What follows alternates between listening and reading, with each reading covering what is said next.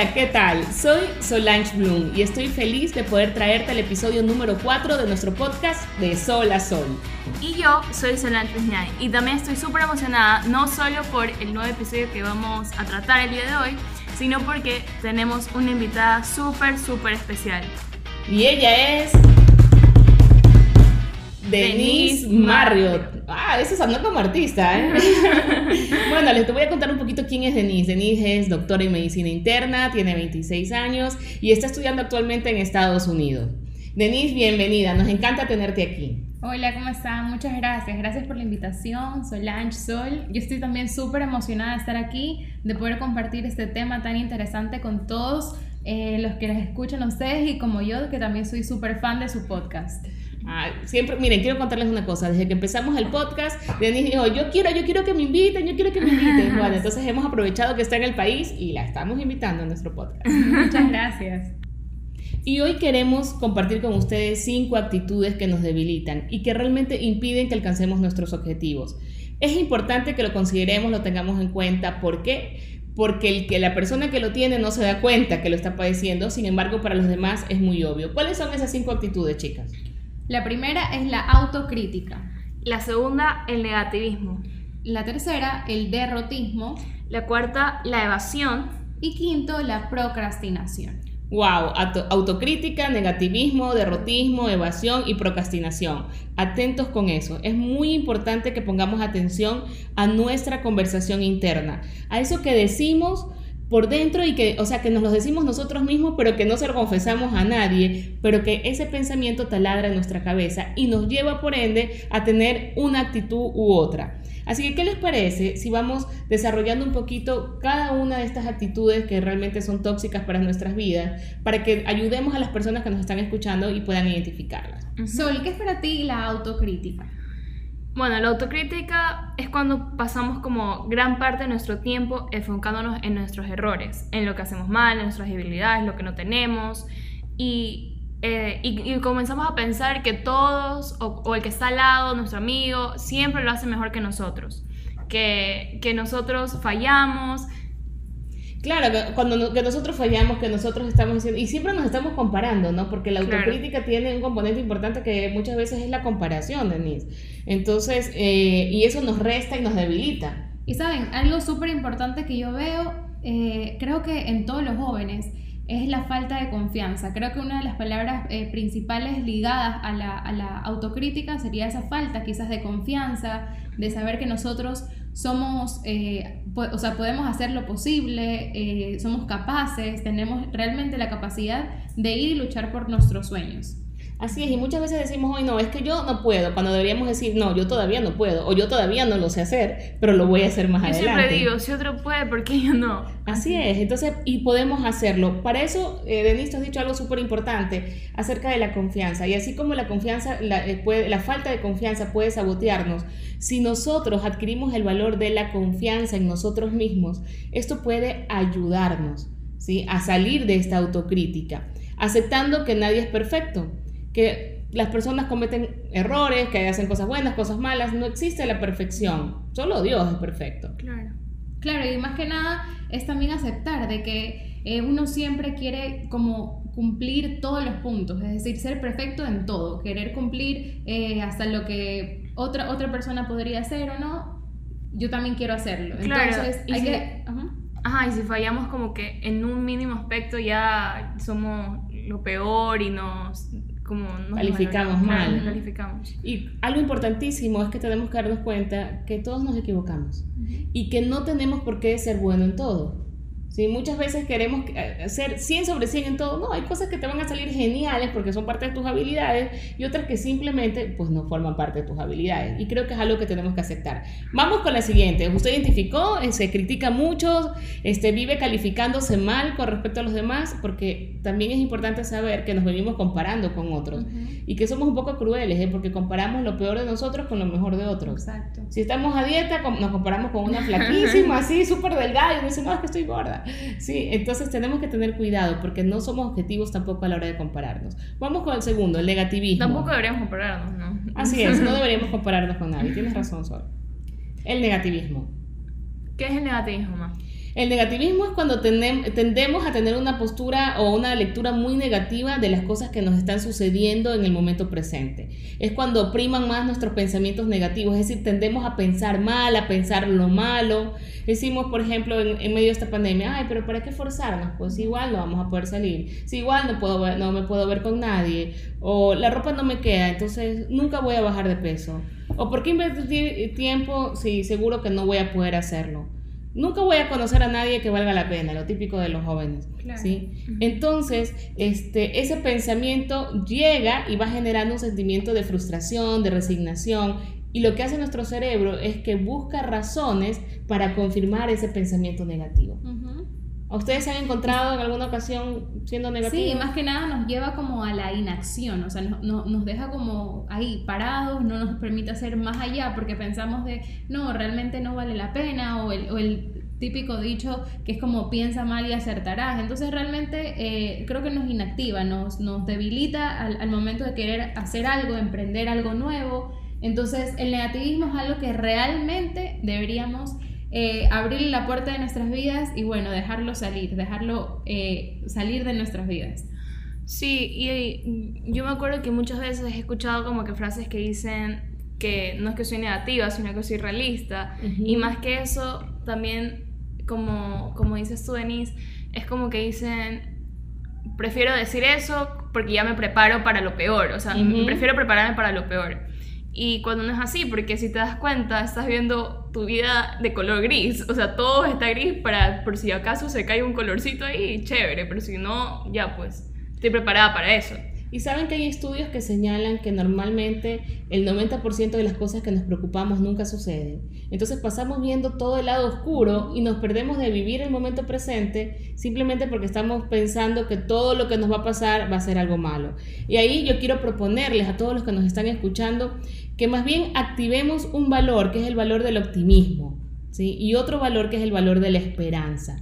¿Cómo combato el negativismo? Con optimismo y con esperanza, sabiendo que, hay un futuro, que hay un futuro con esperanza, eh, creyendo en que Dios tiene buenas y mejores cosas para cada uno de nosotros. Así que es importante que hagamos la elección de nuestros pensamientos y sobre todo de nuestras acciones. Y saben que justamente la frase que les dije ahorita, del piensa mal y acertarás, más bien yo creo que habría que cambiar esa, el switch de nuestra mente y más bien decir, pensaremos bien y vamos a acertar. O sea, llevándolo con, el positivismo, siempre vamos a traer esas cosas positivas. Activar ese recurso mental del piensa bien y acertarás.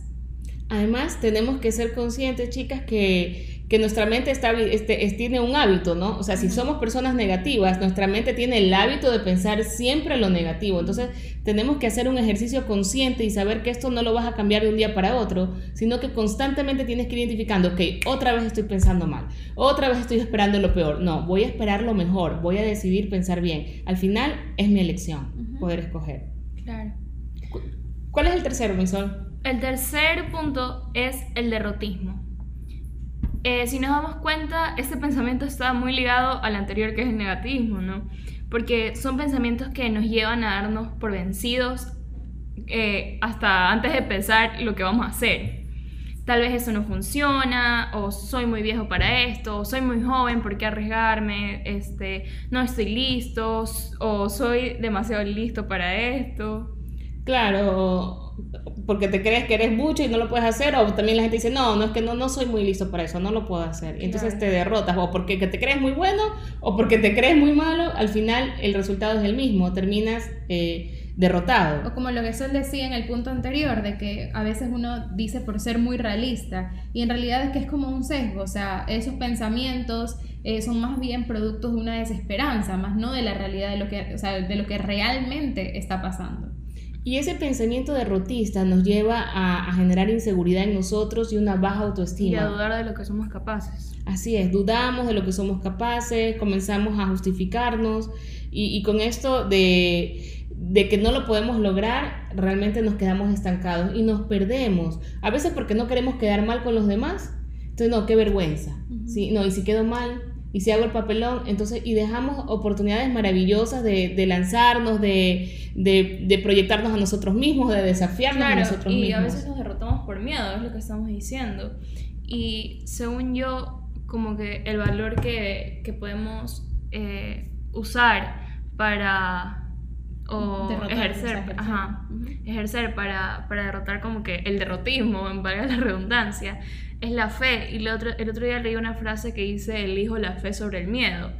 Y, y chuta, lo puse en todas partes, así, porque es verdad, o sea, uno tiene que, que tener fe que las cosas sí pueden salir bien, o sea, que sí van a salir bien, pero si uno duda, no, las cosas sí pueden salir bien, o sea, no, no, no, la vida no es mala, o sea, la vida no es fea, la vida, o sea, la- nosotros, como dije antes, pintamos de color gris solo para no decepcionarnos.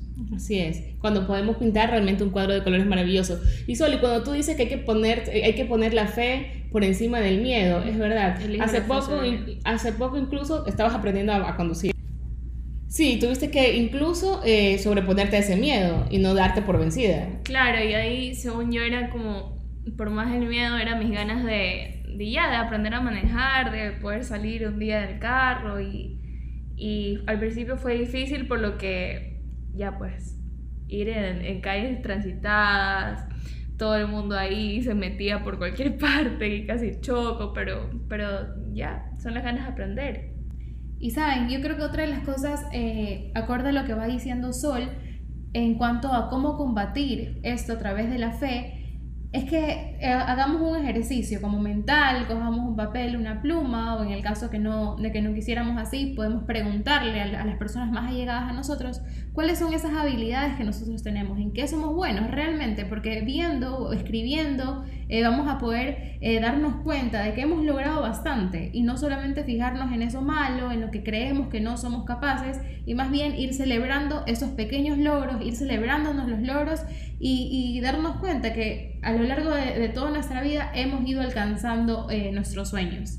Así es, y cuando tú dices celebrar, Denise, me viene a la mente eh, el que muchas veces pensamos que tenemos que hacer grandes cosas, ¿no? Y tú has dicho algo importantísimo, celebrar pequeños logros. Es decir, aquellas cosas que ya, hoy día sí pude hacer esto, hoy día eh, vencí este temor que tenía, no me di, o sea, no me dejé llevar por la derrota, sino que lo pude hacer. Y yo creo que eso nos va dando confianza a nosotros mismos y sobre todo eh, buscar a Dios, porque siempre saber que Él nos creó y nos creó, oye, tenemos el ADN del Señor y entonces el Señor sí tiene, tiene tantas cosas y dice, oye, si tengo el ADN de Dios, pues puedo hacer muchas Soy cosas. capaz. Soy Ajá. capaz, tengo que creerlo. ¿Qué más? La evasión, chicas. La evasión es otra actitud que, que, nos impide realmente alcanzar nuestros sueños. Es cuando no queremos enfrentar esas situaciones difíciles o no queremos cumplir un compromiso. Por ejemplo, estamos en la universidad, no, no, no, ¿para qué voy a estudiar? Estamos en el trabajo, ay no, pero yo ya, no importa, si entrego, entrego. Este, o tenemos un problema en casa y decimos, no, si, si, si hablamos de eso, se va a hacer un problema, entonces mejor no hablemos. Entonces siempre estamos evadiendo y nos distraemos con otras cosas para no enfrentar nuestra responsabilidad o para no, no solucionarlo, porque puede que ser que nos esté poniendo en una situación incómoda.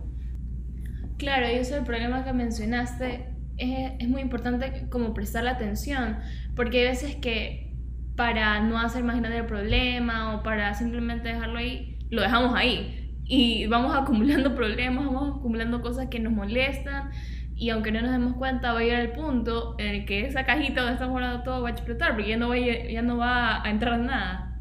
Así es, y una de las cosas importantes para evitar esta evasión es primero eh, conocernos, eh, reflexionar también si estamos dejando de enfrentar las situaciones o las cosas, asumir la responsabilidad que nos toca, si, hay, si soy causante de algo, de algo de esa situación que estoy viviendo, entonces hay que corregirlo.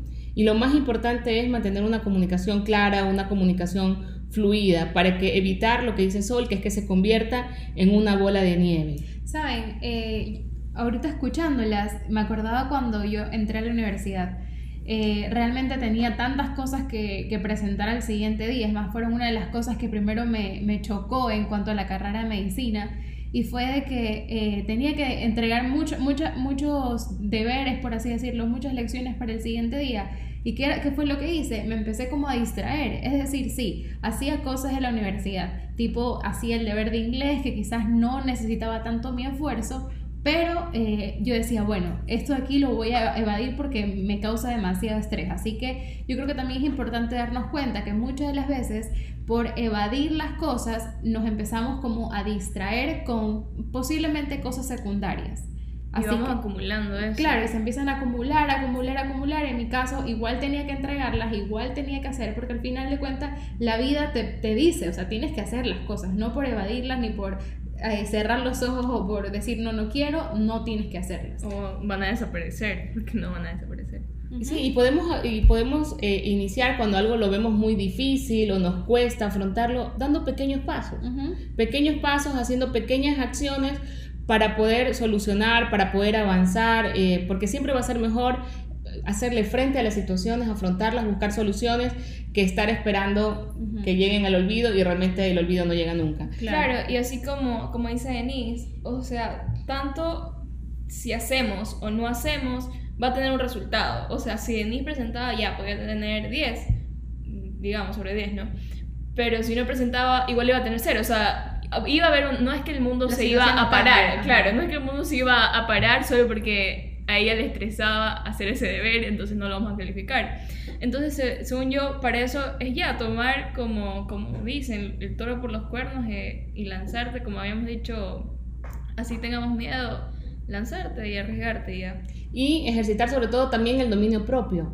¿sí? Un valor importantísimo es el dominio propio. Entonces el saber que tengo que dominarme, que no me puedo dejar llevar, que no puedo, aunque tenga la tentación de hacer lo que siempre he hecho, que es irme para otro lado y no enfrentar las cosas, pues decir, no, voy a hacerle frente y voy a ser constante en las cosas. Exacto. Y el último punto, la última actitud que realmente nos perjudica es la procrastinación. Que la procrastinación... Va, un poco, va un poco de la mano con lo que estábamos diciendo ahorita. El anterior, sí. lo dejo para el final, o después como me causa estrés ya mismo, mejor hago esto. O no tengo tiempo, este, o siempre, o siempre buscamos la excusa, no, es que no puedo hacerlo hasta que, hasta que no me cambie casa, hasta que no entre a la universidad, hasta que no me case, hasta que no tengo un hijo, hasta que no baje de peso, o sea, siempre como que dejamos las cosas para allá, allá, lejos, lejos, lejos. Y realmente cuando uno busca qué significa procrastinar es aplazar las tareas, es eh, no asumir las responsabilidades. Y, eso viene en nuestra contra. ¿Por qué? Porque cuando estamos en casa o en el trabajo o en los estudios, si tú dejas todo para después, se te va a acumular. y, lo, y, lo, que te vuelves es una persona totalmente improductiva. ¿sí? Entonces, y una persona improductiva pues rápidamente se aburre, no le encuentra sentido a las cosas, no le encuentra propósito. Entonces, necesitamos salir de allí. ¿Qué, ¿Qué, podemos proponer para ayudar a las personas a salir de la procrastinación, chicas? Yo creería que primero eh, hacer una lista de las prioridades. ¿Qué cosas son las que, por ejemplo, hoy día necesito hacer? A mí me funciona súper bien, por ejemplo, tener una agenda. En esta agenda yo escribo, pongo post-its, soy amante de los post-its. Entonces en uno escribo las cosas que son urgentes, urgentes, urgentes, que son para hoy día. Y las otras las que son medianamente eh, urgentes, pero todavía pueden esperar. Entonces ir haciendo como un checklist. Ya hice esto, ya hice lo otro. Y otro punto que me ayudó a mí también muchísimo, me ayudó al menos durante toda la carrera, es de que muchas veces, por ejemplo, en mi caso, porque es lo que puedo decir más o menos, es de que eh, me cansaba de estudiar en el, mismo, en el mismo lugar. Entonces, ¿qué es lo que hacía? Cambiaba de ambiente. Ya teniendo un nuevo ambiente, posiblemente me volvía como a motivar y seguía, seguía dándole. Pero yo creería que lo más importante es organizar las prioridades, escribirlas e, e ir tomando iniciativa poquito a poquito. Otra cosa que también podemos hacer es eh, ser consciente de las cosas, o sea, poder decir, ok, tiendo a dejar las cosas para después. Entonces, haciendo caso de esa lista que tú dices, Denise, ok, me propongo que hoy lo hago porque lo hago, ¿sí? Y de esa manera eh, puedo cumplir y al final del día puedo celebrar lo que hablábamos hace un momento, celebrar esos pequeños logros. Y eso también va a decir, oye, sí, sí puedo hacerlo, no tengo por qué dejarlo todo para después. Cuando uno deja todo para mañana, eso lo que trae es culpa. Claro. Porque te dice, oye, no, al final no lo hice, ahí está, los demás te reclaman, estaban esperando cosas de ti, te comprometiste a algo y no lo cumpliste. Y eso incide en tu salud también, Denise, porque te genera ansiedad, te genera estrés, porque sabes que no estás pudiendo hacer algo que tú dijiste que ibas a hacer. Claro, sí, totalmente.